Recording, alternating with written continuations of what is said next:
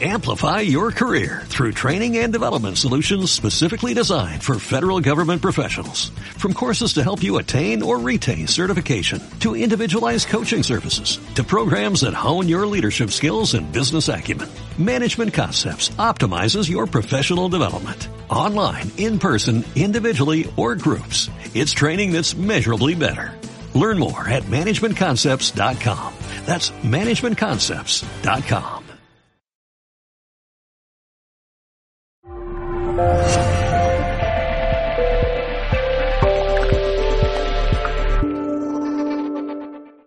Hola, bienvenidos una vez más a Gente Brillante, tu programa de coaching y desarrollo personal y profesional. Aquí estamos una semana más con este programa, con mi queridísimo Enrique Jurado, quien hoy esta semana sí nos acompaña. Sí, Bienvenido que he de nuevo. dos semanas ahí de vacaciones. Eso, de vacaciones de radio, porque has estado trabajando muchísimo. trabajado mucho, mucho. Queremos darle las gracias a la gente de Mindalia Televisión, en especial a Tony que está aquí eh, grabándonos y haciéndonos ver maravillosos para que ustedes todos nos puedan disfrutar a través de Mindalia Televisión. Hola Tony. Y también quiero agradecerle a Dani que está también a través de los controles de Libertad FM, que nos lleva eh, nuestras voces a un montón de gente que nos escucha. Y por supuesto a todas las personas que colaboran con, con Darte y en este programa Gente Brillante, en especial a nuestro director Enrique Jurado. ¿Cómo estás? Hola, ¿cómo estás tú? Muy bien, muy bien, muy complacida de que hayas vuelto. Sí, sí, la verdad es que tenía ganas ya, porque como sabes eh, vino Frank, Frank Puselic, y me tuve que perder el programa anterior y bueno, y también pues el, el otro día también estaba en un curso y no pude, no pude venir. Así que bueno, he visto que además has mantenido la nave bien, bien controlada, eh, la gente encantada, me decían, "Mm, esta chica lo, lo está haciendo genial, con lo cual mejor que tú no vuelvas. Digo, sí, sí, Ahí creamos sí". un hashtag que sepas. y nada, pues bien, fenomenal. Estamos además esta semana estamos en la Semana Internacional del Coaching y estamos aquí en la escuela pues teniendo un montón de formaciones. Estuvo Ani Gartiburu junto con Daniel de David Alonso haciendo el curso de valores.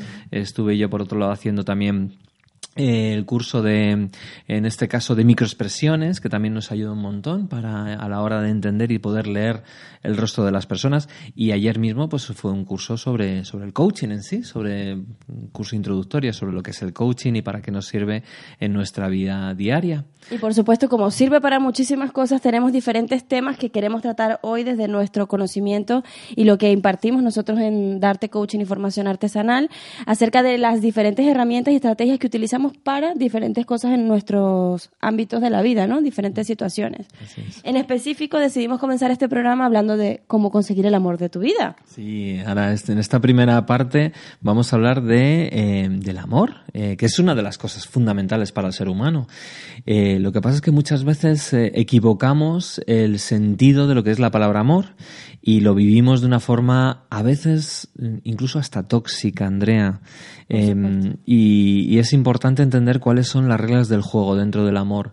Gracias a Dios hay un montón de, de autores, de personas que han investigado muchísimo sobre el amor, sobre el éxito en el amor, sobre las relaciones en general. Y bueno, hemos, hemos podido extraer eh, cuáles son las eh, claves más importantes para que una persona pueda vivir el amor, en este caso en pareja, y poder encontrar ese amor de su vida que tanto anhelan tantas personas en el mundo. Eh, tengo malas noticias, eh, malas noticias en cuanto a que lo que hemos aprendido, lo que hemos vivido en general, lo que nos ha enseñado Hollywood o, o- o tantas experiencias de otras personas, pues Tantas pelis, ¿no? tantas películas, eh, no es tan bueno como se piensa, ¿vale? Así que vamos, vamos a hablar un poquito al respecto y dar las claves de cómo encontrar el amor de tu vida de una forma sana, que, es, que es lo más importante. Sí, sobre todo porque muchísimas veces eh, una de las de las eh, similitudes que más encuentro cuando una persona llega a hacerse sesiones con temas referentes al amor es que buscamos el amor desde la necesidad y el vacío del no tengo esto, me gustaría encontrarlo en otra persona. Ahí has dado con la clave, Andrea. Eh, fundamental empezar entendiendo que el amor no se encuentra fuera si no lo tienes dentro. Es imposible generar un amor sano si tú mismo no tienes ese sentimiento, ese, esa sensación, esa, esa, eh, esa cultura, digámoslo así, de amarte a ti mismo.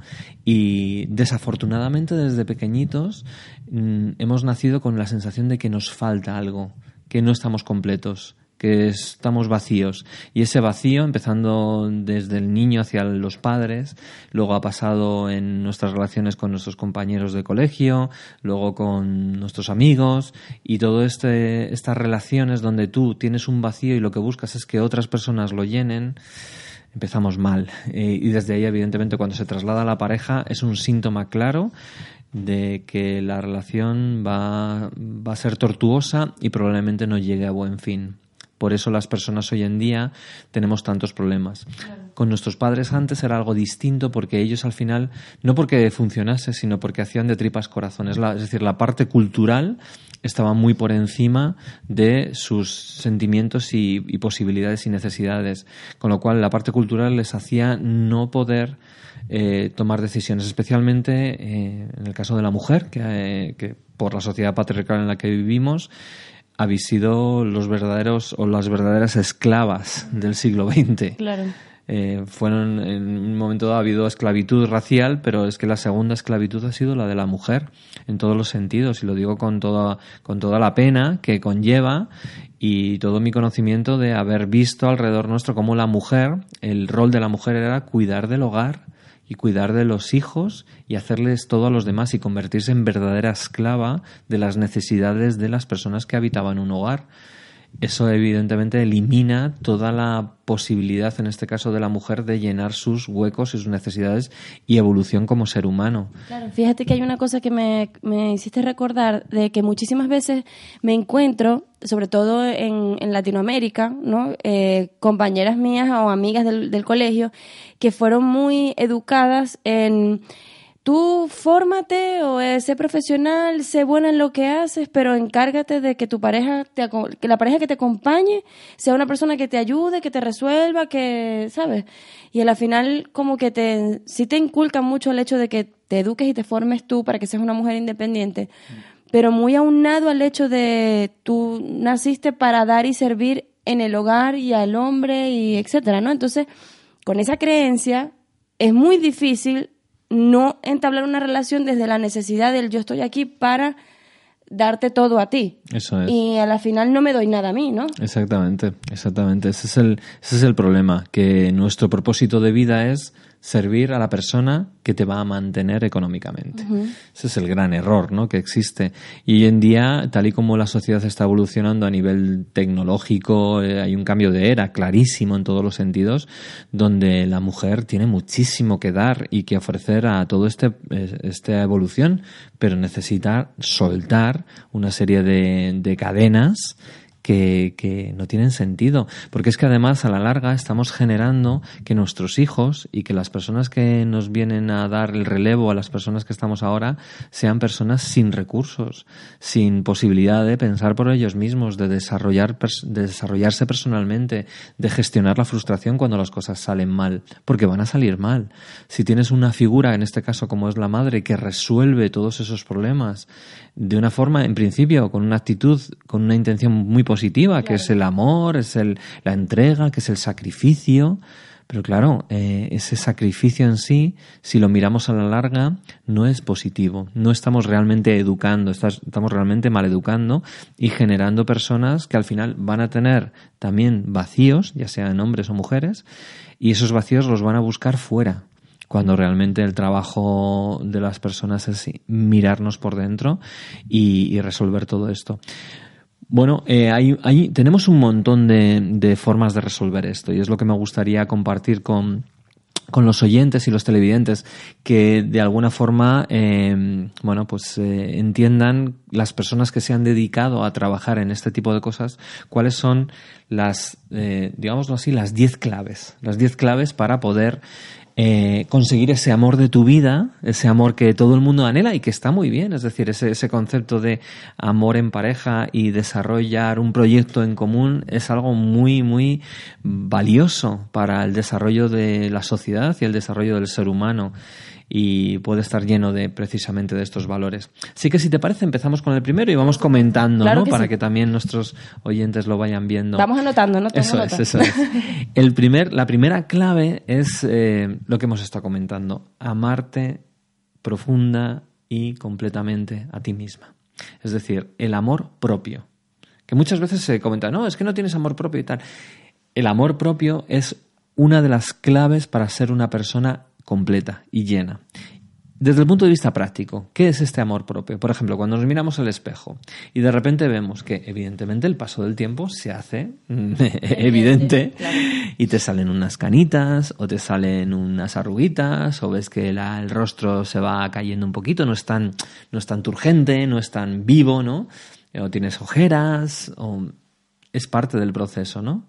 El sentirnos mal o ver mal precisamente ese proceso natural o de alguna otra forma decir odio mi cuerpo, incluso porque en un momento, ah, pues, pues la sociedad nos ha dicho hay que estar delgados, hay que estar tal y cual cual, bueno, pues todo eso nos genera ansiedad y nos lleva a comer de más y tener una mala alimentación. Eso evidentemente se va a ver en tu cuerpo.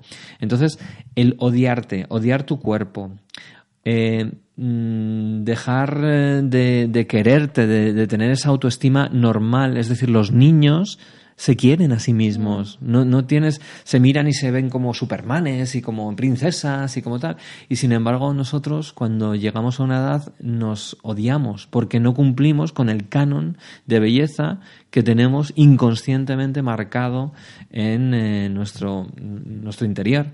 Y desde ahí, pues, evidentemente empieza a haber vacíos. Claro, una de las cosas que me hiciste recordar ahora es que em, cuando hablas de los niños, tú ves a los niños, los niños se disfrutan, ¿no? Se disfrutan jugando con ellos mismos y no sé en qué momento nosotros perdemos esa capacidad de decir, yo me disfruto una salida al cine sola, porque muchas veces relacionamos el, el amor propio con me hago una mascarilla, me voy a hacer un masaje, eh, me relajo, pero también está la parte de me saco a pasear. Sí, claro. Me voy al cine sola y me disfruto. Claro, fíjate. O aprender a decir que no. Totalmente, totalmente. Aprender a decir que no y respetar tus gustos y tus necesidades y tus cosas. Como bien sabes, eh, eh, Julia Cameron nos invita a tener esas citas con nosotros mismos, ¿no? ¿Por qué no tenemos citas con nosotros mismos? Porque es como si no existiéramos. Y evidentemente eso se va a notar al final con unos vacíos, con una necesidad que la única forma de llenarlos va a ser pidiendo o exigiendo que las otras personas que están a nuestro alrededor llenen esos vacíos y eso a la larga genera relaciones tóxicas. Claro, claro, claro. Eh, es muy evidente y, y yo desde que comencé a hacer este, este de las citas con el artista me he dado cuenta que yo me disfruto más de lo que pensaba. que yo decía como que quizás no salir sola, ay no, qué aburrimiento, no tengo con quién hablar que yo hablo conmigo y tengo unas conversaciones fenomenales y de ahí resuelvo los conflictos del mundo. O sea. Esta es la clave, eh, señoras y señores oyentes y televidentes. Si nos queremos, eh, si en el momento en el que sintamos un poco de sensación de frustración, de angustia, voy a procurarme darme yo a mí mismo ese, esa solución. Voy a procurarme resolver o llenar ese vacío conmigo mismo, dándome a mí lo que estoy buscando que otros llenen por mí. Es decir, si me siento frustrado, no lo voy a pedir a mi pareja, oye, no me dices últimamente que me quieres. Vas a tu espejo y dices, te quiero mucho, eres grande. Si hacemos esto, estamos poniendo el primer bloque de cemento para construir relaciones no solamente conmigo mismo, sino con los demás, sólidas y de largo plazo. Y esto nos va a cambiar la vida, en este caso, para lo que estamos diciendo que es el amor de tu vida. Me encanta, muy práctico. Vamos con el segundo punto, si te parece, ¿vale? Sé tú misma, sé tú mismo. Muchas veces intentamos, Andrea, intentar, intentamos ser otras personas distintas. Necesitamos mostrarnos más simpáticos, más graciosos, más eh, listos, más eh, inteligentes, más em, intentar desarrollar precisamente todo este tipo em, de, de, de, habilidades. Cuando, bueno, es importante mostrarte como eres, vulnerable, imperfecto. Em, la imperfección no nos hace estar rotos, eh, la imperfección es un signo de que somos humanos, ¿vale? Entonces, muchas veces estamos en una sociedad... Uy, me escucho a mí mismo.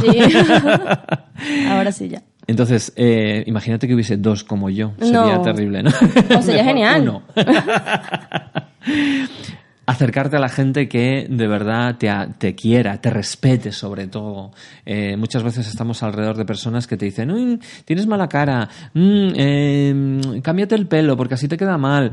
Perdona, puedes en un momento dado dar un consejo con, con, desde la bondad y no desde el castigo. Nos castigamos a nosotros mismos, castigamos a los demás, estamos continuamente opinando o incluso juzgando de una forma dura al resto de personas, ¿no?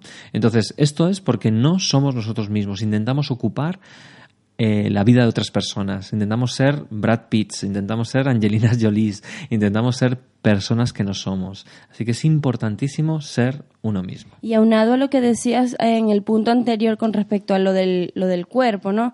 Muchísimas veces nosotros vemos el cuerpo de otra persona y dije, no, yo quiero el cuerpo así. Y decir, no, o sea, yo voy a mirar mi cuerpo y voy a decir, cuál es la mejor versión de mí que puedo ser. Eso es. No voy a ser otra persona y no voy a alcanzar a llegar a ser otra persona, pero sí puedo ser una mejor versión de lo que yo veo hoy en día en el espejo, quizás, ¿no? Fundamental. Y además cuando desprecio lo que estoy viendo, estoy poniendo todo el foco en ello. Y una vez que ponemos el foco en algo, ¿qué es lo que conseguimos? más de lo mismo, más de lo mismo. Es decir, estos además tienen un sentido brutal. Es decir, si yo me veo en el espejo y me veo con un poquito de kilos de más y enseguida desprecio esa, esa imagen, que me genera tensión. Y esa tensión que me genera una sensación incómoda que solamente puede ser tapada con comida, bebida o cualquier otro mm, anestesia emocional que buscamos normalmente, con lo cual estamos volviendo a, eh, pues, pues a, a, llevarnos a un lugar donde no queremos. Entonces, si ves algo, no lo desprecies, obsérvalo y decir, bueno, fíjate, tengo unos kilos de más, ¿qué quiero? Ah, pues me está indicando que a lo mejor necesito alimentarme un poquito mejor, eh, desarrollar un poquito más de hábitos saludables, de caminar, de correr, etc. Entonces, importante al final, sé tú mismo. ¿Vamos con el tercero? Adelante. Venga. Eh, importante, no hace falta protegerte. Estamos continuamente con una especie como de armadura que llevamos continuamente para que no nos hagan daño, para que eh, evitar el dolor. El problema, Andrea, es que si intentamos evitar el dolor y nos ponemos una mm, armadura, ¿qué es lo que también estamos evitando que entre? Claro. El placer. Toda la parte buena. Es decir, no podemos decir, venga, pues que no entre el dolor, pero que sí entre el placer, ¿no? Cuando entendemos que el dolor emocional nos dura 90 segundos. O sea, la emoción de tristeza, de enfado, de rabia, 90 segundos. A partir de ahí el resto es porque no somos emocionalmente inteligentes, no sabemos entender qué es lo que esa emoción nos está diciendo que cambiemos. Con lo cual no es importante protegerte. La protección lo único que nos lleva es a tener esos vacíos. Y esos vacíos luego los vamos a intentar resolver con otra persona y eso nos va a llevar a relaciones tóxicas. Claro, y una de las cosas que yo creo que, que pasa con el tema de la protección es que eh, muchas veces nos relacionamos, y esto me acuerdo de Frank, que muchas veces lo, lo dijo durante el, el, practitioner, que es que ¿por qué le entregamos la parte más vulnerable nuestra a otra persona, no? Y lo hacemos responsable de esa vulnerabilidad, de ese... Entonces, claro, la sensación de protección es, si yo te entregué toda mi, mi, mi parte más vulnerable... Eso es. Entonces claro, mi protección es que, es que tú la, la tienes. Tú la protejas. Exacto. Eso es. Entonces tú eres el responsable, mi pareja en este caso es el responsable de que eso no, no vaya a ser afectado y por eso pasan esas sensaciones de dependencias, de decir, es que si esta persona se va, yo no tengo vida, porque claro, le entregué eso que me pertenece a mí, ¿no? Eso es.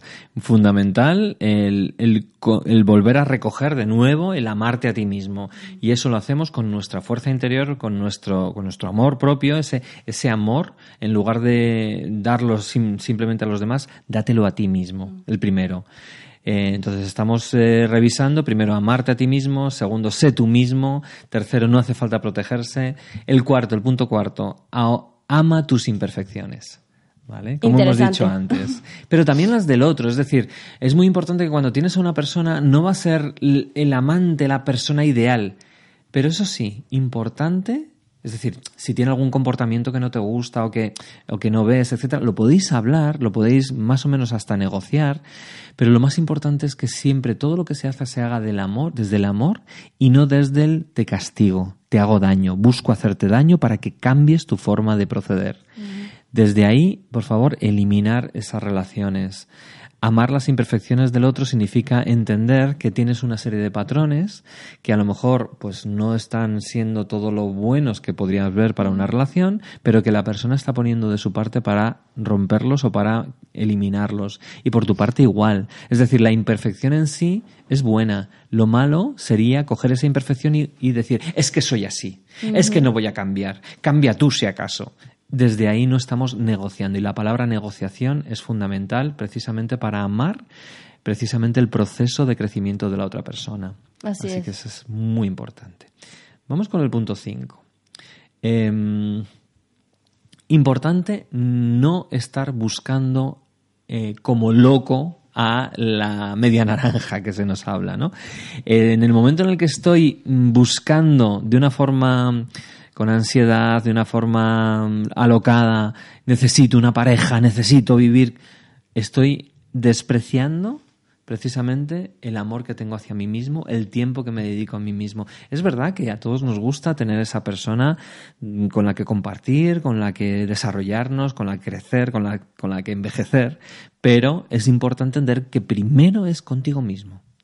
Y luego, una vez que tú vas desarrollando esas capacidades contigo mismo, vas a ir atrayendo a otras personas y esa atracción va a atraerte precisamente la persona, el amor de tu vida. Con lo cual es muy importante estar abierto, estar curioso, estar mm, de alguna forma ahí, pero sin angustias, sin necesidad, sin volverte loco en ese proceso, porque eso te va a atraer personas que precisamente no son las adecuadas. No, y cuando tú disfrutas del tiempo contigo mismo, eh, creo que eso se nota, ¿no? Y, lo proyectas. Entonces cuando vas conociendo gente nueva, las personas dicen, esta, esta, persona tiene una energía como especial, bonita, diferente, ¿no? Sí, absolutamente. Desde el disfrute, y entonces desde allí tienes como más apertura. Desde el estar bien, desde el no rechazar lo que tienes, ¿vale? Fundamental. Aunque no te guste, acógelo, porque es una parte de ti, es una parte de tu pasado y es una parte de que si quieres trascenderlo, primero míralo, entiéndelo, darle las gracias por haber estado ahí y trasciéndelo, fundamental. El paso 6 es eh, importante, lo que estamos hablando de alguna forma es currarte personalmente, es decir, entenderte, entender cuáles son esos esos patrones que de alguna forma no has resuelto, entender cuáles son tus puntos débiles, entenderte, eh, trabajarte internamente. Una vez que una persona está trabajada, está currada, entiende cuáles son sus vulnerabilidades, sus puntos débiles, sus puntos que todavía le quedan por desarrollar, todos estamos ahí en este, en este momento, ¿no? El entenderte ayuda muchísimo a que cuando encuentres otra persona que está haciendo lo mismo, podáis ser ese, ese, tipo de almas gemelas o ese amor de tu vida. Porque si una persona está muy currada, pero la otra persona ni quiere ni sabe currarse, mm. Eh, personalmente eh, la relación no va a prosperar. Claro. Tarde o temprano va a eliminarse. Sobre todo que me, me hace mucho énfasis el hecho de que cuando estamos en una relación de pareja es más fácil ver los defectos del otro que ver los tuyos propios. Totalmente. ¿No? además es una proyección al final. Exacto, que al final son eh, es, parte de ti también. Eso que te molesta a la otra persona forma parte de ti y hay algo allí que te está dando un mensaje, ¿no? Entonces, eso de, trabajarse esa parte personal, es decir, vale, em, no voy a estar tan pendiente de los defectos del, del, otro, sino voy a estar pendiente de lo que yo puedo hacer para mejorar yo en esta situación, para ser quien quiero ser ante esta situación. Absolutamente. Y en, y en esta línea que estamos hablando también de esa proyección, es importante entender que cuando estás con una persona y la amas, en realidad la estás amando a ella, pero también te estás amando a ti. Mm. Estás viendo la parte positiva que tú tienes en la otra persona. Y lo mismo al revés, cuando ves un defecto, estás viendo esa parte defectuosa en ti. Lo que pasa es que es reflejada enfrente. Vamos adelante, que se nos va el tiempo en esta primera, primera media hora de programa. Em, hay otra de las cosas fundamentales, el punto 7, tener claro el propósito de vida, Andrea fundamental. Si no tengo un claro un propósito de vida, no sé por dónde voy, es como cuando eres adolescente y es aquí te pillo, aquí te mato, el primero que pasa por delante y que te hace un poquito de tilín, haces lo que sea para generar eh, esa relación, pero sabes que a la larga no va a ser el amor de tu vida. Con lo cual, el, entender cuál es tu propósito de vida, el entender cuál es tu para qué, para qué estás haciendo lo que haces. Em, desde ahí, claro, se necesita un desarrollo y sobre todo una reflexión. ¿Cuál es tu propósito de vida, Andrea? Bueno, no voy a decir que ser feliz porque sería muy amplio, ¿no? Pero para mí el propósito de vida es em, vivir una vida que valga la pena contar luego. Genial, genial, me encanta. En, mi propósito en este caso también es, es, tener una libertad de acción y sobre todo permitirme ser yo mismo. Es, es, es un propósito en sí, el, el, darte el permiso para ser tú mismo y no tener que ser otra persona o, o, de alguna forma, más que cuando tenemos propósitos de vida, no es tanto decir quiero eso, sino eliminar todo aquello que te impide avanzar en lo que la vida de alguna forma esté preparada para regalarte. Así que desde ahí es importante. Claro. Vamos con el 8. Eh, desarrollar, sobre todo, eh, una sensación de trabajo también físico. Es importante cuidarse. Si tú no te cuidas, va a ser muy difícil encontrar una persona que también se cuide claro. y al final eh, esa sensación de dejadez, esa sensación de pereza, esa sensación de mmm, no quererte, no gustarte, no amarte, porque al final el, el, el descuido, digámoslo así, la, la, la dejadez, te lleva a que las cosas se van muriendo poquito a poco. Así que el, uno de los puntos fundamentales es cuidarte, cuidarte y cuidarte. ¿Cómo te cuidas tú, Andrea? Bueno, yo eh, voy a decir que tengo prácticas de, de, ejercicios que he estado trabajando la constancia mucho porque voy, voy, vengo, regreso, no continúo. Pero en este momento, digamos, estoy yendo a clases de spinning, uh -huh. eh, salgo a correr, eh, hago meditación, eh, hago mis páginas matutinas, o sea que para mí el, el cuidarse no sí, es, un, mm. es un cuidado integral, por así decirlo. Además se te nota, Andrea, se te nota y, y, y tu brillo hace que en un momento dado puedas uh, ayudar a que otras personas también brillen a tu alrededor y todo eso se vaya contagiando. Porque eso en, eh, además se enraiza con el siguiente paso, que es... Eh, que no solamente tu relación contigo mismo mejore, sino también las relaciones tuyas con los demás mejoren. Y no solamente con el amor de tu vida, sino que empieces a ver a las personas, todas las personas tenemos nuestra parte oscura, nuestra parte positiva.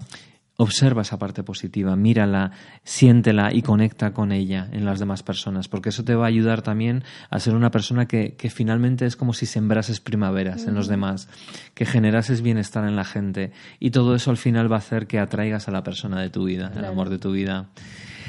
Y llegamos ya al último punto, el último punto que es fundamental y esto lo tenéis que hacer. Eh, es como una especie de ritual, ¿vale? Okay. Si quieres encontrar el amor de tu vida, cógete un listado y apunta todas las características que para ti tendría esa persona. Apunta, haz un listado, 10, 20, 30, las que sean, eh, o 5, me da igual, pero apúntalas en un papel y a partir de ese momento empiezas a ser esa persona. Wow, qué te poderoso. conviertes tú en esa persona. Qué poderoso. Si quieres una persona que te respete, tú te conviertes en una persona que respete a, los demás y a ti mismo.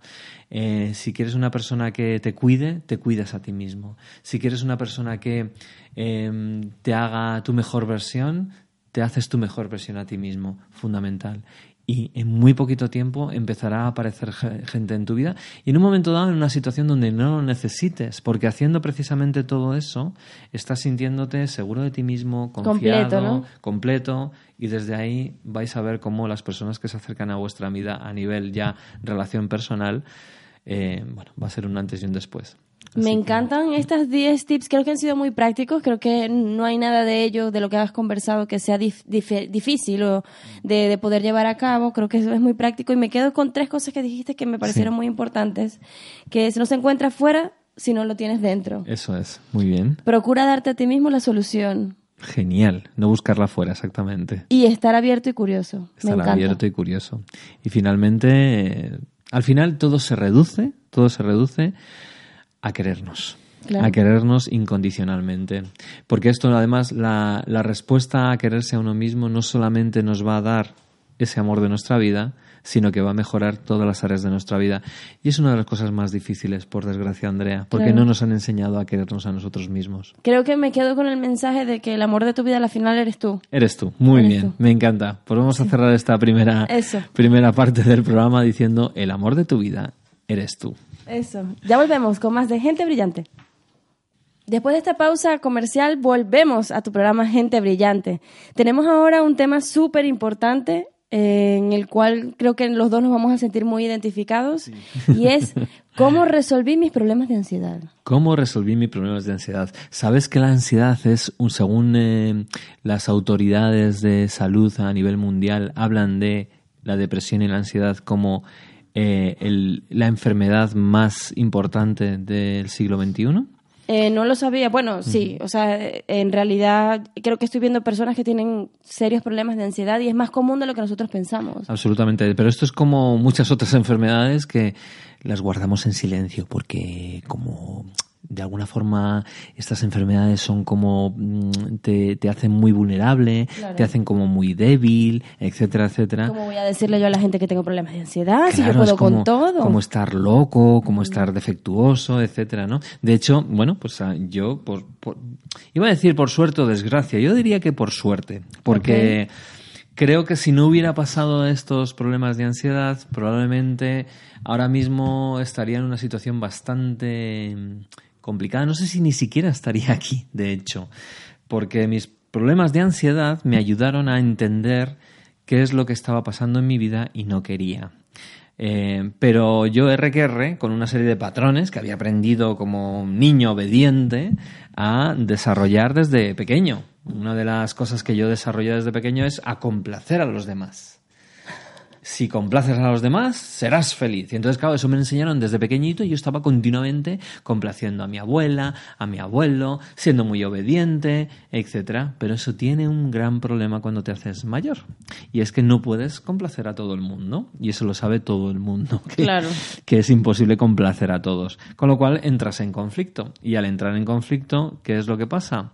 Que si no tienes una solución a ese conflicto, en este caso la solución es no tener que complacer a todo el mundo, ser tú mismo y vivir tu vida con tus valores. Bueno, pues eso nadie me lo enseñó. Y entonces estaba viviendo mi vida con valores de otras personas. Con lo cual, esos valores eran complacer a los demás y terminabas en una situación de, mm, en lugar de explotar hacia afuera, explotabas hacia adentro. Eso se convierte en una tensión tan, tan, tan enorme que mm, se refleja en dolores de cabeza, dolores de espalda, respiras de una forma más superficial, empiezas a respirar de esta forma con lo cual te falta oxígeno, al faltarte oxígeno te empiezas a marear, eh, lo- tienes, tienes el estómago mm, absolutamente tenso, eso hace que no te riegue bien em, todo lo que es la, la parte del sistema digestivo, al no regarte bien te empiezas a tener diarreas, problemas de, de, mm, lo contrario, de estreñimiento. Bueno, estás hecho un cromo, básicamente, física y mentalmente, porque de alguna forma las dos cosas están uniéndose y desde ahí al final... Se alimentan entre ellos, ¿no? Eso es, eso es. Y lo- creo que lo que estoy comentando es algo muy normal en las personas. Todo el mundo ha pasado en situaciones similares a esta. Y si por suerte o por desgracia no he podido resolverlo yo mismo, al final busco soluciones médicas, es decir, me tomo un ansiolítico o me tomo un, un homeoprazol o un Almax o algún tipo de medicamento para eliminar los síntomas, pero sabemos que eso no funciona a la larga. Claro. Total, que al final estallas, estallas desarrollando un trastorno de ansiedad, en mi caso un trastorno de ansiedad generalizada que hacía que la ansiedad no fuese puntual, sino que fuese ya permanente.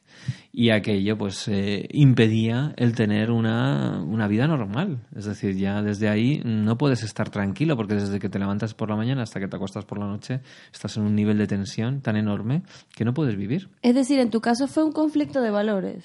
En mi caso, al final, fue un conflicto de valores, pero muy profundo, de valores y de identidad. Hasta tal punto que yo solito, inconscientemente, me metí en, un, en una identidad, en este caso familiar, que no quería. ¿Vale? Es decir, mi vida la desarrollé con una persona a la que realmente no admiraba ni amaba del todo. Era, pues, la quería, evidentemente, por el tiempo, por, por todo lo que habíamos vivido juntos, pero al final no era la persona que me hacía crecer a mí y que yo tampoco le hacía crecer a ella. Pero claro, la palabra familia, la palabra esposa, pesaban mucho. Claro. Y desde ahí estaba haciendo de tripas corazón. Es que al final compraste como un ideal que, que a todos nos venden, ¿no? Que es, Eso es. O sea, es- es- este es el objetivo. Tienes que eh, desarrollarte, crecer, casarte, tener hijos y... Justo. Y... De interrogación. Claro, yo me lo compré en unos grandes almacenes, el kit de la felicidad, que era estudia en una buena universidad o hace un máster, ten idiomas, trabaja en un sitio que te paguen bien, eh, donde te den coche de empresa, donde te den una buena, mm, una buena carrera empresarial, donde luego encuentres una persona que te quiera, que sea guapa, que te guste y que luego montéis una familia, una casa, si puede ser un chalet, mejor, un chalet en la sierra. Con los perritos. exactamente, con los perritos. Bueno, pues todo aquello lo tenía. Todo aquello lo había conseguido y sin embargo tenía una ansiedad que me salía por las orejas. Y digo, ¿cómo puede ser? Claro, yo pensaba que era Dios que me había mandado una maldición, ¿no? Porque, y además nadie me daba resolución a esto. Yo iba a psicólogos, iba a psiquiatras, me, me medicaba, me tal, pero no lo entendía. Y encima, cuando, en cuanto sacaba esta información al mundo, la gente me miraba mal, me Claro. miraba, uy, este, tal. De hecho, Es raro. en, en el primer trabajo que tuve, se enteraron y lo primero que buscaron es cómo deshacerse de mí. O sea, fue muy, muy curioso. O sea, es decir, el, el mundo de la ansiedad y la Mm. depresión en un trabajo es lo peor del mundo. ¿Y, y no te pasaba que muchas veces te sentías como incomprendido? Como que cuando lo comentabas con alguien, hoy en día es más común, ciertamente, Sí, sí. pero quizás en el momento que uno decía, es que no me siento bien, es que no, algo pasa dentro de mí, algo está mal, que la gente decía, pero, Deja de pensar en eso. pero, pero, ya está, Claro. pasa la página. Toma una cerveza y se Mm. te pasa. Anda, vente conmigo.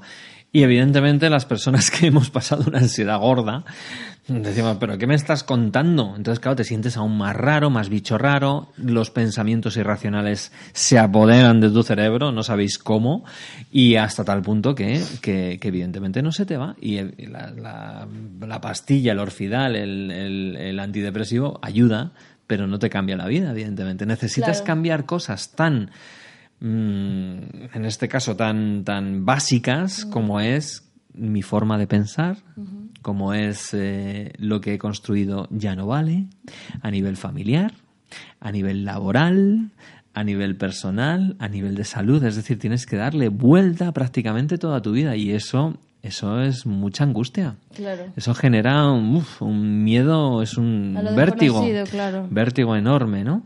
Entonces desde ahí, eh, bueno, pues gracias a Dios hoy en día estoy con la persona que quiero, el estilo de vida que quiero, que he elegido, que ese es el que es el que me gusta. Estoy viviendo la vida que quiero a nivel profesional, estoy dedicándome a lo que me, me apasiona, es decir, para mí esto ya no es un trabajo, sino es mi vida, estoy desarrollando mi vida. Y claro, para todo este proceso hubo que realizar algunos pasos. Entonces me gustaría compartir. Me No encantaría. tanto compartir mis problemas con, o la ansiedad en sí, sino cómo lo he superado y cómo hoy en día siento que, bueno, evidentemente la ansiedad es parte del ser humano, necesitamos la ansiedad, la ansiedad es un, es un reflejo de miedo, de miedo, y entonces cuando tienes miedo hay, hay una cierta ansiedad, ¿no? Con lo cual, aceptar que la ansiedad está ahí y que es buena para tu, para tu vida. El problema es cuando la disparas y no la sabes bajar, ¿no? Claro. Entonces, primero de todo os voy a dar una serie de tips fundamentales para resolver cuando tengáis problemas de ansiedad. No esperéis a que sean enormes, sino en cuanto los identifiquéis un poquito, empezar a trabajar, porque es posible que necesitéis eh, cambiar ciertas cosas. Primero de todo, actividad física. ¿Vale? Importante. Yo me acuerdo en aquel entonces que no hacía nada físico. Con mis, en aquel entonces, cuando empecé con estos problemas, con 27, 28 años, no hacía deporte, no hacía nada. Como, como estaba bien, estaba, tenía un buen físico, no tenía problemas físicos, pues no, no hacía nada. Pero claro, toda la tensión que tienes se mantiene. Claro. Con lo cual, eh, la parte física, ya sea caminar, ya sea, como dices tú, hacer ese spinning, eh, meditación, yoga, cualquier cosa, pero haz algo físico durante el día. Ok. ¿Bien? Anotado. Físico. Anotado. Segundo, evitar una alimentación refinada, azúcares, estimulantes artificiales, cafeína, todo ese tipo de cosas te está generando internamente en el cuerpo un follón interno que lo que está haciendo es poner el caldo de cultivo perfecto para eh, generar mayor ansiedad, mayor tensión Claro. y mayores nervios. Fíjate que cuando decías lo de que los amigos te invitaban a tomar cerveza, cuando uno está ansioso, creo que eso es lo, lo peor que puedes hacer. Porque ciertamente el alcohol te ayuda un poco a bajar los niveles de ansiedad. Pero después, o sea, la sensación que tienes después de haber tomado es, se me acabó la vida. Totalmente. O sea, es- te es quedas vacío. claro, justo. Es que además biológicamente eh, cualquier estimulante te hace subir, incluso esa euforia, y luego todo eso se va. Va. El cuerpo lo elimina. Y al eliminarlo, la sensación que te quedas de vacío. Si no tienes algo para sostener esa sensación de decir, anda, mira, qué curioso, tengo una sensación de vacío, pero es por esto, por esto, por esto. Claro. Una vez que le das sentido a todos los cambios corporales que suelen surgir y sufrir, mm, pues, pues entonces lo puedes superar. El problema es cuando no lo entiendes y entonces, claro, te metes aún más en el hoyo. Claro. Ese es el problema. Vamos con el tercero. Eh, algo que hemos comentado. Relajar. Pero relajar no en el momento en el que tengo ansiedad, sino acostumbrarte a que tu nivel de vida, a nivel eh, en tu día a día, sea tranquilo. ¿Cómo hacemos eso? Mindfulness, meditación o simple y llanamente respirar. Respirar bien, porque cuando tienes ansiedad, cuando tienes miedo, cuando estás estresado, tu nivel de respiración es muy superficial. Sí, o sea, es como de, de- de aquí hacia arriba, Claro, ¿no? Respiramos. Exacto. O sea, metemos únicamente el, el- el- el- el oxígeno necesario para sobrevivir, pero no más. Claro. No más. ¿Por qué? Porque cuando metes todo tu, tu, tu capacidad pulmonar y cuando metes todo el oxígeno necesario para estar bien, estás como relajado. Y esa sensación de estar relajado y abierto, hay una parte de nosotros que dice, "Ch, cuidado, peligro. En cualquier momento esto puede cambiar. Con lo cual, rápidamente, "Ch". entonces, esta, este, este modo de estar en la vida, este modo de estar en la vida la defensiva, a corto plazo puede parecer, así me estoy protegido. Claro. Pero claro, no podemos mantener estoy protegido todo el tiempo, porque nos genera al final esa ansiedad que no, que no terminamos de paliar. Claro. Otra cosa importante, ¿vale? Eh, dejé de ver televisión. Dejé de ver tanta televisión, mejor dicho. ¿Te hacía daño la televisión? Me hacía daño estar continuamente en una pantalla. Lo primero que hacíamos nada más llegar a casa, poner televisión. Es verdad que eso era lo típico, cuatro horas y pico de consumo. Hoy en día, esto fue hace ya, gracias a Dios, pues hace veintitantos años. Y, y- y gracias a Dios está más que superado. Pero en su momento no había internet, no había eh, móviles, no había mm, iPads, etcétera. Hoy en día el sustituto de aquello es las pantallas. Claro. Con lo cual, dos horas antes de irte a dormir, no veas pantallas. Ni el móvil, ni el iPad, ni el ordenador. Cógete un buen libro, cógete eh, cualquier otra cosa, mm, respira, medita, aprovecha para meditar, aprovecha para bajar el ritmo, lo que sea, hablas con tu compañera, compañero, lo que sea, pero evita pantallas. Claro, porque nosotros creemos o, o no le vemos la relación con el tema de las pantallas y la ansiedad, pero en realidad cuando tú estás a punto de dormir y estás mirando el móvil, lo que haces es eh, estimular más el cerebro Así es, eso es. y generar más pensamientos es. que te lleven a ese ciclo de si yo pienso, siento, si siento, pienso y así sucesivamente, ¿no? Eso es, eso es. Entonces, desde ahí no nos damos cuenta porque es muy inconsciente, pero estamos echando leña al fuego, estamos añadiendo piedrecitas al zapato, Claro, poco a claro. poco, hasta que al final se nos hacen esos callos. Bueno, seguimos. Eh, aceptar, aceptar la ansiedad. Esto es como cuando tienes eh, gripe. Cuando tienes gripe no dices, gripe, vete, vete, no te quiero, no te quiero. Y sin embargo, cuando tenemos ansiedad, se lo decimos a esa sensación. Le decimos, vete, vete, no te quiero, no te quiero, no quiero tenerte. Y nos genera mayor ansiedad. Claro. Precisamente, ¿no? Entonces es, ¿vale? Una vez que ya ha estallado el volcán de la ansiedad, permite que desarrolle su proceso. Porque esto es un proceso. Entonces, cuando estás así, bueno, es incómodo, porque tener ansiedad es muy incómodo Claro. para el cuerpo, físicamente se nota mucho, pero poco a poco permite que vaya asentándose. No añadas leña al fuego. El problema de la ansiedad es que nos volvemos muy obsesivos. Tenemos esa parte obsesiva donde quiero quitármelo, en la medida que estoy pensando en ello, le estoy añadiendo leña al fuego. Claro, le estoy dando más poder, ¿no? Eso es. Con lo cual el aceptarlo es fundamental. Que estoy demasiado acelerado con esa ansiedad, esa sensación es muy, muy incómoda. Tómate un orfidal, tómate una pastillita, te tomas una, un té, lo que sea. O sea, un té, no, al revés, una, una manzanilla, un, una tila. Pero, pero de verdad, permite que sea un proceso. No, no te vas a morir. Aunque te sientes que Aunque te vas a sientes morir. que pasa, sí, claro. ¿Vale? De verdad, mm, estate ahí. No tienes que hacer nada tampoco. Simplemente no añadir leña al fuego. ¿Vale? Interesante. Aceptar la ansiedad. Habíamos hablado antes de otra cosa, evitar el alcohol. ¿Vale?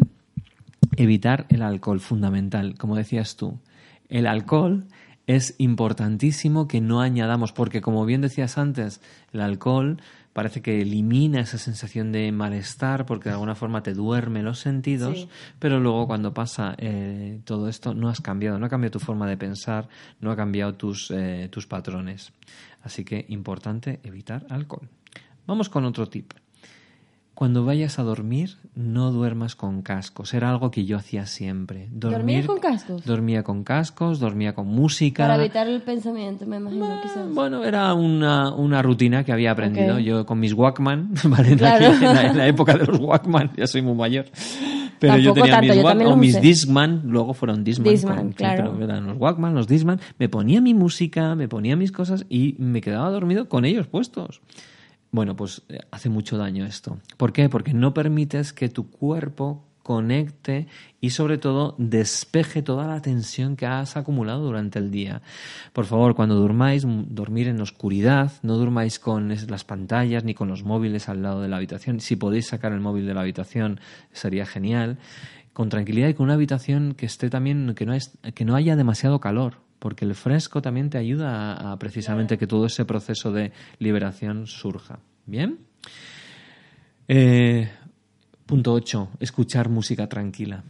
Una música tranquila te va a llevar a situaciones, a sensaciones de bienestar. Con lo cual, bueno, que en un momento dado quieras ponerte música heavy o música punk o lo que sea, bueno, pues hay Yo me imagino tú con la ansiedad, escuchando música heavy Claro, metal. En, en mi caso, en aquel entonces, en el noventa y tantos, cuando estaba en plena eclosión de mis ansiedades, Nirvana, Pearl Jam, todos Dios estos mío. grupos que era muy grunge en aquel entonces, pues imagínate, ¿no? Desde ahí, ah, pues eh, eh, me gustaba, pero lo que hacía era meterme en, en eso, en más tensión, en más sensación, en lugar de escuchar música tranquila, que también me encanta. Claro.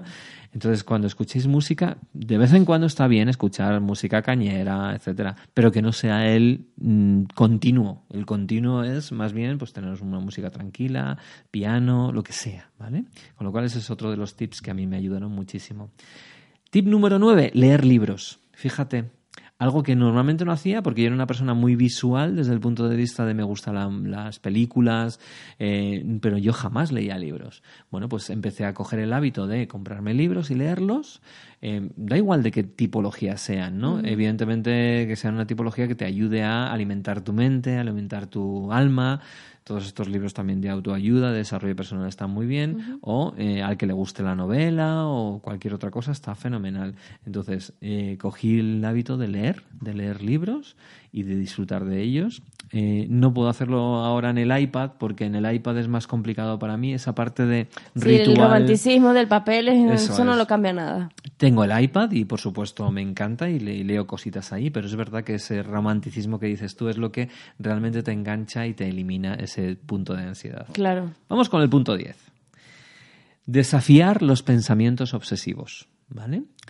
Muchas veces eres inconsciente de todos los pensamientos que te llegan de una forma brutal, ¿vale? Es una lluvia de pensamientos, uno detrás de otro, papam, papam, papam, papam, papam. Eh, como decía antes, ¿no? Eh, en un momento dado te empiezas, empiezas a sentirte mal y entonces el pensamiento es ¿y por qué me siento mal? Y no quiero sentirme mal, a ver si se me va esto. Y eso surge, hace surgir más pensamientos. Y ya verás, esto me va a durar para toda la vida. Y de repente te ves totalmente inundado de pensamientos que evidentemente te van a generar mayor ansiedad, mayor tensión, mayor miedo. Y esto es un círculo vicioso. Con lo cual, importante es Vale, cuando tengas pensamientos negativos, no te los intentes quitar, simplemente coges un boli y empiezas a anotarlos. Bueno, flipas con la cantidad de listados, yo todavía los guardo, ¿Sí? aquellos pensamientos, bueno, una película de terror. Ya. Eran aquellos pensamientos. Seguramente, estoy segura de eso. Voy a vivir debajo un puente, me voy a quedar solo en la vida, nadie me va a querer, pero además es que te los crees. O sea, en ese momento que... Claro, es que yo, cogías- para, en, mi- en mi caso, eh, esos pensamientos eran tan reales porque físicamente los manifiestas Eso es. que tú dices, sí, yo me estoy sintiendo así con esto que estoy pensando es porque esto que pienso real. es real. Eso es. El mayor error del mundo, pensar que nuestros pensamientos y nuestros sentimientos son reales. Tiene una intención positiva, que es Claro. protegernos, ¿vale? Pero eso no significa que sean reales. Así que cuando tengáis un pensamiento derrotista, catastrofista, decir, ostras, es un pensamiento obsesivo, tengo ansiedad. Y no pasa nada, ¿vale? No se acaba el mundo, está bien. Hay un libro que si queréis podéis anotar que se llama Feeling Good, eh, de David Barnes. Feeling Good, en español creo que es eh, sentirse bien, ¿vale? Sentirse bien de David Burns. Burns. Más cositas. Focalizarse en los pensamientos positivos. Ya que los pensamientos son, y vamos, somos enfermos mentales. Tenemos 65.000 pensamientos diarios, Andrea. No paramos de pensar uno detrás de otro, cada mira, segundo. mira una Pum, cosa, pum, aquí pum. hay una chica que está preguntando, que me parece eh, interesante, las Sí, personas sí, que están en Facebook, que nos están viendo. Así, por favor, me enviaros por Te Facebook las pregunta, pero si, si anoto los pensamientos, ¿no haré que mi cerebro crea que son reales? No, porque los eh, precisamente los estoy sacando de dentro del subconsciente, los estoy sacando fuera y los estoy poniendo en un papel, sabiendo que no me pertenecen, que es simplemente un pensamiento. Una realidad es un vaso, es un boli que puedes medir, que puedes oler, que puedes tocar y todos estamos de acuerdo. Un pensamiento, yo no sirvo, por ejemplo, es un pensamiento, no tiene por qué ser verdad. Puede haber razones por las que tú sostengas el yo no sirvo, pero puede haber razones por las que tú también des razones para Claro. sostener lo contrario. Yo sí sirvo. ¿Por qué yo sirvo? Porque soy un ser humano, porque tengo dos piernas, porque tengo capacidad de vivir. Por eso yo sirvo. Yo no sirvo, pues porque estoy hecho polvo, porque estoy hecho un cromo, porque estoy tal y cual, ¿vale? Claro. Entonces, desde ahí, importante entender que los pensamientos no son ni verdad ni mentira. Mentira. Solamente son eso, Pensamientos. pensamientos. ¿vale? Vamos a seguir, eh, que ya estamos terminando de hacer el listado, dejar pasar estos pensamientos. ¿Cómo los dejo pasar? Simplemente respirarlos, observarlos y entender el por qué y el para qué están ahí. Y normalmente la respuesta suele ser protección. Intentan protegerme. Pero protegiéndome en realidad me están haciendo daño. Esto es como una madre cuando le llena a su hijo de primera capa, segunda capa, el abrigo, eh, la bufanda, el verdugo, el gorro. ¿Para qué? Para que no se resfríe. ¿Qué está Claro. consiguiendo? Generar un sudor en el pobre chaval que le estás haciendo sofocarse y conseguir precisamente lo contrario a, lo- a tu intención. Con lo cual los pensamientos es lo mismo. El punto 13, amor propio. Desarrollar lo que decíamos antes, ¿vale? Quererse a uno mismo in- independientemente de la situación, independientemente del resultado que estés viviendo. Quererte. Quererte incondicionalmente. Fundamental. Una persona que esté con ansiedad, si se quiere, es imposible que tenga ansiedad. Imposible. Con lo cual, si sabemos la solución, quiérete y no tendrás ansiedad en tu vida. Jamás. Pero claro, esto no es fácil. ¿Por qué? Por todos los eh, mensajes que hemos recibido desde pequeño. Otro de los puntos, si quieres dejar de tener ansiedad, ten presencia. Es decir, no pienses en el futuro ni en el pasado. ¿Por qué tenemos ansiedad? Por la anticipación. Es decir, me siento mal y entonces pienso, voy a estar mal mañana, pasado, la semana que viene, al otro, al otro y al otro. Eso me genera la ansiedad. Si yo pienso, tengo ansiedad hoy, pero mañana no tiene por qué tener ansiedad. Claro. Si lo tuviese, bueno, puedo seguir viviendo. Y si no, pues mira, estoy genial, ¿vale? Así que la presencia, fundamental. Hacer mindfulness, hacer todo ese tipo de cosas, a mí me ayudó muchísimo. Y por último, Andrea, eh, arriesgate, vive la vida, sal ahí fuera, aunque sea con ansiedad, aunque estés mal, haz cosas. Es fundamental, es la única forma de tirar para adelante. Quítale mm, fuerza a ese pensamiento, a esa ansiedad, a esas sensaciones. De la misma forma que cuando estás con gripe, estás, cuando estás muy, muy, muy con fiebre, no sales de la cama, pero cuando empiezas a sentirte mejor, aunque no estés al 100%, sales y haces las cosas, y vas al cine, y vas a trabajar y haces tus cosas. Pues con la ansiedad lo mismo, seguir tu vida, seguir tu vida y no poner el foco ahí. Así que estos son- han sido mis 15 tips de cómo resolví mi problema de ansiedad. Gracias a Dios, eh, hoy en día, pues eh, hombre, la ansiedad, el miedo eh, sigue porque es parte del ser humano, pero vivo mi vida y tengo muchos problemas, tengo muchos retos en mi vida y estoy encantado de tenerlos porque son los que me están haciendo más humano y mejor persona. Me quedo con una frase. Tengo ansiedad y no pasa nada. Mm. Vamos a unos servicios informativos y ya volvemos con más de Gente Brillante. Hasta ahora.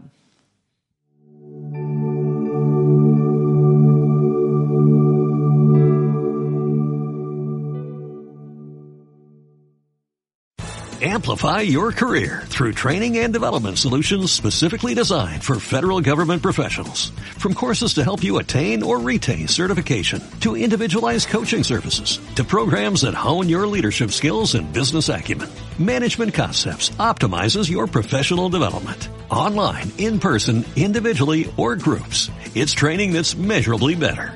Learn more at managementconcepts.com. That's managementconcepts.com.